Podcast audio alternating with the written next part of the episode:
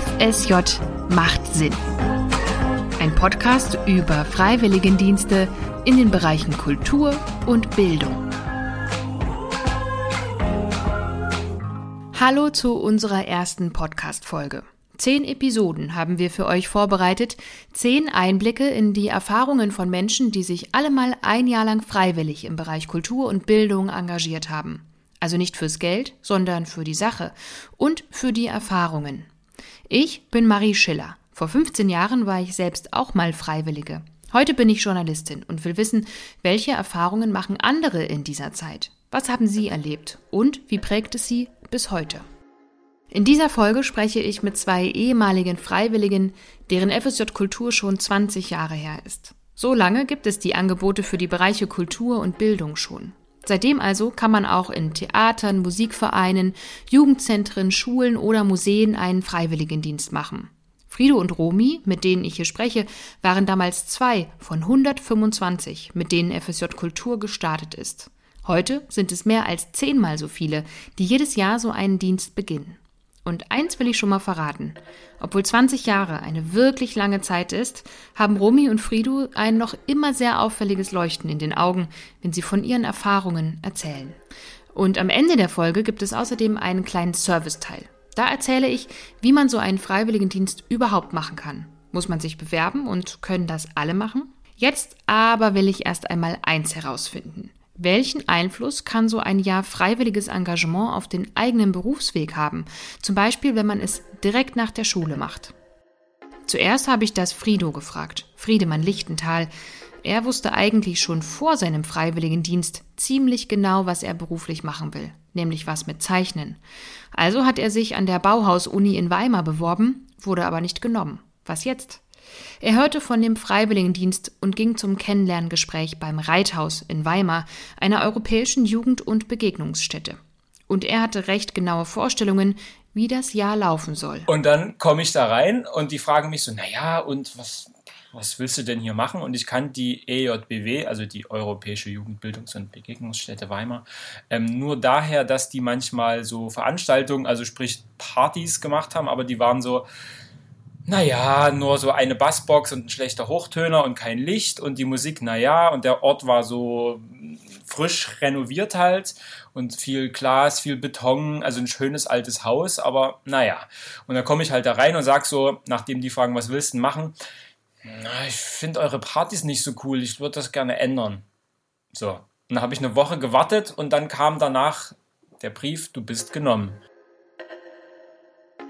Dann habe ich mir den Namen mit denen aus, ausgedacht und habe dann quasi mich eigentlich die ganze Zeit nur um diese Veranstaltung gekümmert und habe Flyer dafür gemacht, habe das veröffentlicht, habe das, also früher gab es ja noch nicht so viel Internet und äh, ich habe dann mit meiner SIM-Karte die Leute einzeln, also jede jeden Teilnehmerin wurde da mit 20 Cent oder was das war, eingeladen von mir privat und Flyer und die erste Veranstaltung war mega gut und ich habe selber die ganze Zeit, also ich bin ja Illustrator eigentlich und habe das danach dann auch studiert, aber da habe ich quasi auf Tapeten, ich hatte einen eigenen Raum dann zugeteilt bekommen, also wenn da Jugendliche waren, waren die auch drin, aber ich habe die Deko gemalt die ganze Zeit, so fünf Meter, ne, fünf Meter nicht, sagen wir mal zwei Meter lange Tapetenbahn mit Pinsel und Farbe und das wurde dann da ausgestellt, dann die Technik ausgesucht mit einem anderen Freund. Wir haben abends oder einen Tag vorher aufgebaut, nach der Veranstaltung wieder abgebaut.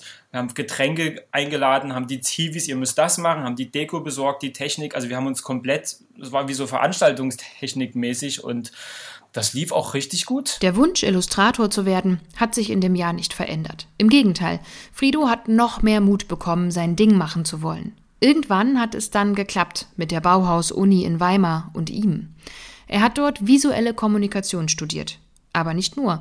Seine Fähigkeiten aus dem Freiwilligendienst hat er dabei auch untergebracht. Und da haben wir plötzlich anhand von oder an Ermangelung von äh, äh, Projekten, wo wir dachten, na, die sind cool, aber wir wollen gerne was Eigenes, sind wir zu unserem Lieblingsprofessor gegangen und haben gesagt, äh, also ich habe äh, schon mal im Reithaus, das kulturelle Jahr, also das Kulturcafé hieß diese Reithausveranstaltung damals. Wir haben schon immer so Partys gemacht. Können wir das in der Uni nicht auch irgendwie machen? Und der Professor, naja, naja, das muss schon irgendwas mit Kultur zu tun haben. Und wir, Na klar, gut, dann laden wir halt einfach äh, einen Typografen ein, der stellt seine Schrift vor oder Designkollektivs oder wir machen eine Ausstellung oder pipapo. Also dieses System vom Kulturcafé, quasi Kulturlesung plus äh, wilder Party und Organisation, haben wir einfach in der Uni gemacht. Mit den gleichen Freunden von früher. Teilweise, die waren ja dann Studenten oder nicht, die waren dann mit dabei. Ich sage Studenten, weil es nur Jungs waren. Und deswegen ähm, haben wir das quasi dann einfach mit dem also Geld von der Uni, die haben gesagt, hier könnt ihr die Technik leihen, da könnt ihr die DJs zahlen, aber ihr dürft es nicht für euch selber nehmen.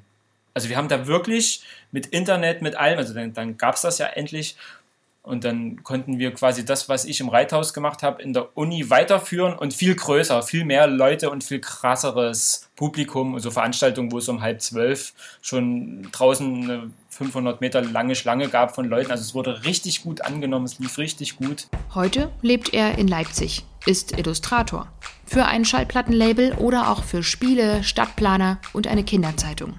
Gibt es da heute noch Spuren aus dem Freiwilligendienst? 20 Jahre später? Frido findet ja. Denn wer einmal Vertrauen geschenkt bekommt, der vertraut am Ende auch sich selbst ein bisschen mehr.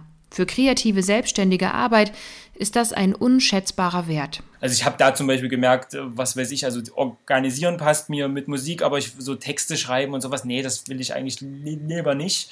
Liegt mir nicht, aber so dieses Ausprobieren ohne Zwang und ohne Druck, das ist, glaube ich, richtig wichtig von Druck, Druckschule zu, äh, du bist wichtig, du kannst was machen hier in diesem Haus. Du kannst, also andere haben im Theater gearbeitet, die haben halt dann da auch krasse Sachen plötzlich zu tun gehabt, was man in der Schulzeit nicht hatte. Also ich finde, diese Wertigkeit von einem selber wurde da sehr hoch geschätzt.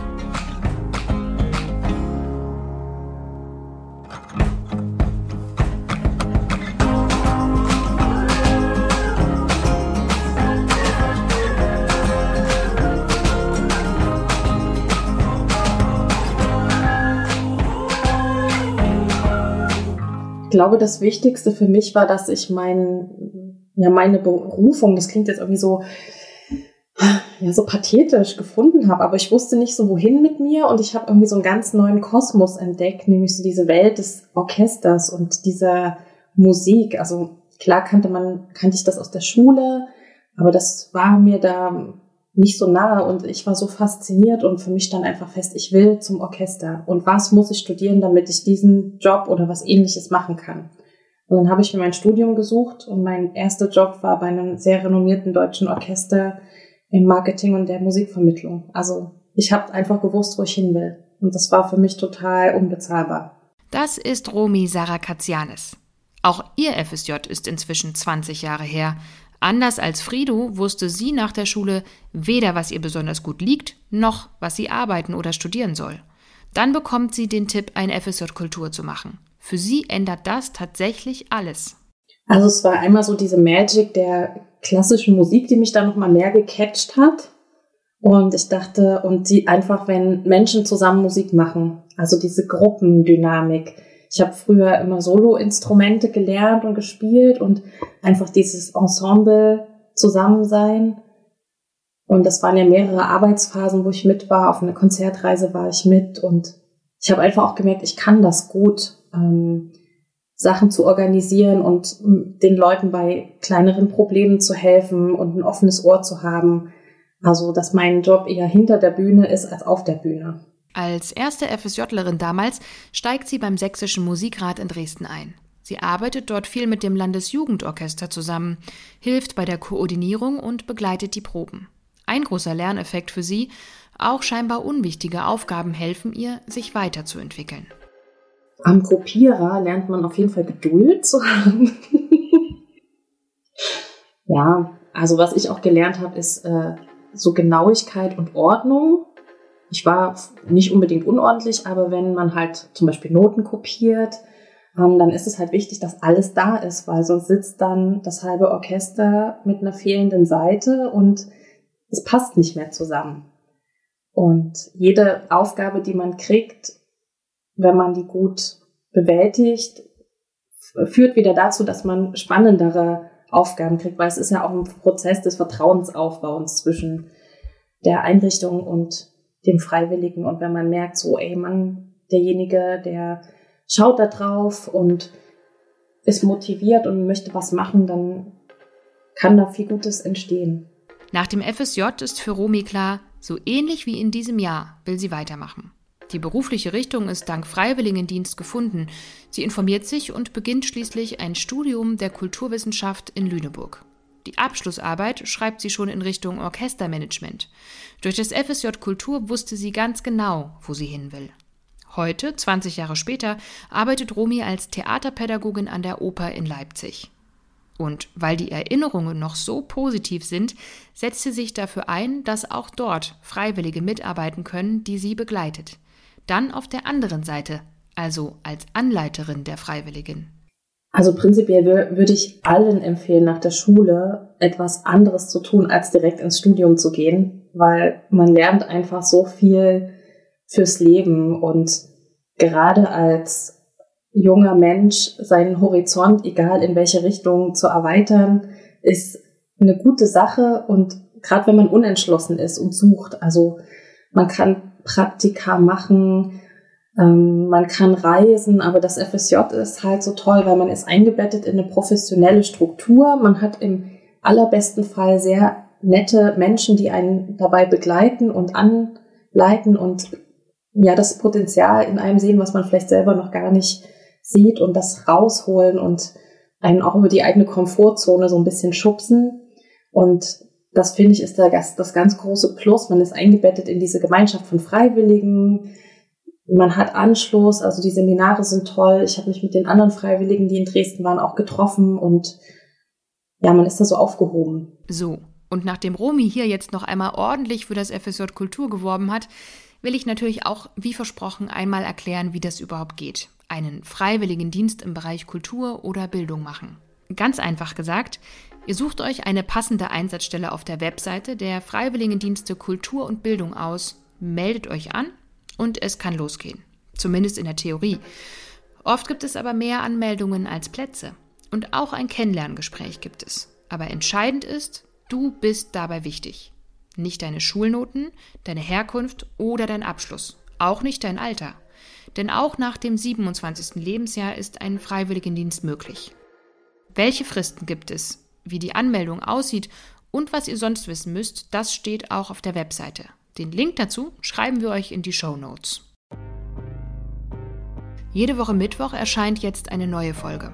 Dann reden wir zum Beispiel darüber, wie es ist, einen Freiwilligendienst auf dem Land zu machen. Und wir reden mit PolitikberaterInnen, MusikerInnen und auch mit aktuellen Freiwilligen.